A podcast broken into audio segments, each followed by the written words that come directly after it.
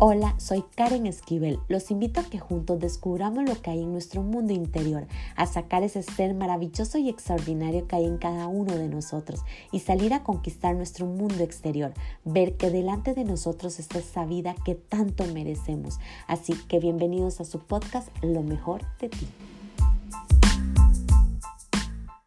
Hola, hola, ¿cómo están? Espero que se encuentren muy bien y les doy la más cordial bienvenida a un episodio más de Lo mejor de ti.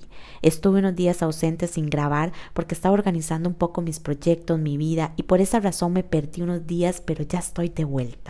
Muy feliz de volver a compartir con ustedes este nuevo episodio.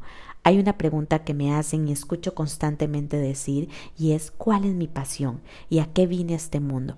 Créame que yo por años me hice esta pregunta una y otra vez sin saber ni escuchar respuesta alguna hasta que un día guardé silencio y descubrí qué era lo que mi alma y mi corazón quería decirme, y pude ver qué era lo que realmente me llenaba y ponía a bailar sin duda alguna mi alma. Me negué por mucho tiempo a ese llamado hasta que un día Dios y la vida te vuelven y te encaminan nuevamente donde tienes que estar acepté mi llamado, mi aventura, mi pasión o como quieras llamarlo y por eso hoy yo estoy aquí con ustedes, mostrando mi verdadero ser, mi verdadera esencia y enseñando a muchas personas a encontrar su pasión, pero lo más importante, aprender a escuchar su alma, que grita todos los días hasta llegar a ser escuchada un día, al igual que yo la escuché. Así que los dejo con cuál es mi pasión.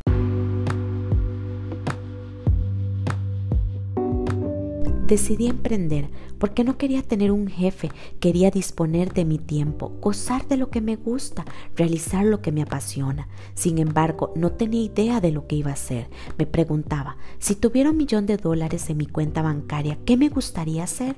Y seamos sinceros, lo único que se me venía a mi mente era viajar, pasar tiempo sin hacer nada.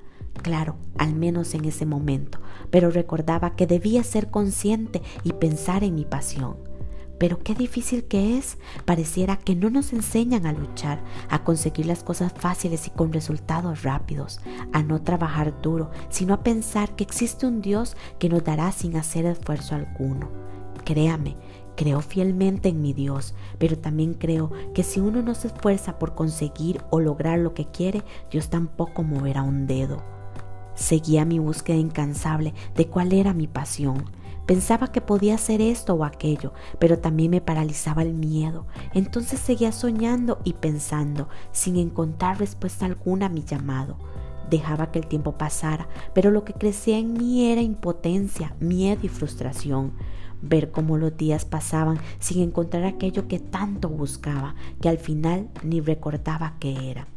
A lo mejor solo quería un poco de reconocimiento, de fama y desde luego mi propio emprendimiento, pero no sabía cómo hacerlo. No es hasta un día que despiertas con todas las ganas de que tu sueño se vuelva realidad.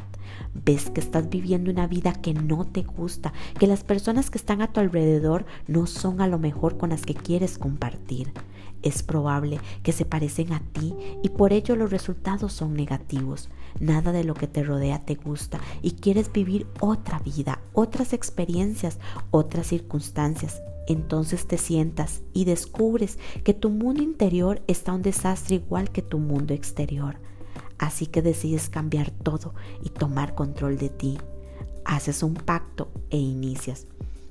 Hoy es mi día, nada de lo que estoy viviendo me gusta, las personas que están a mi alrededor me dañan y no me aportan valor, mi vida es aburrida y sin creatividad, así que a partir de hoy me comprometo conmigo misma a cambiar mis circunstancias, ya que yo las atraje a mí, a realizar mis sueños, a trabajar por mí, a amarme más, a escuchar mi corazón, a apreciar mi esencia, mi don, porque Dios me dio la libertad de crecer, de ser feliz, de disfrutar mi vida. Por eso hoy digo, nací para disfrutar de la grandeza y la bendición que la vida me puso en este mundo y no lo quería ver por estar distraída en un mundo de ego, avaricia, crítica, miedos, quejas y falta de tiempo. Por eso digo, gracias por permitirme reconocer el ser extraordinario y maravilloso que Dios puso en mí. Por lo que hoy puedo decir, ya sé cuál es mi pasión y a qué vine a este mundo. Solo era fundamental descubrir, reconocer y sanar mi mundo interior para poder salir a conquistar mi mundo exterior, ese que Dios puso delante de mí para triunfar, para crear. Hoy solo puedo decir, gracias por permitirme descubrir quién soy y cuál es mi pasión.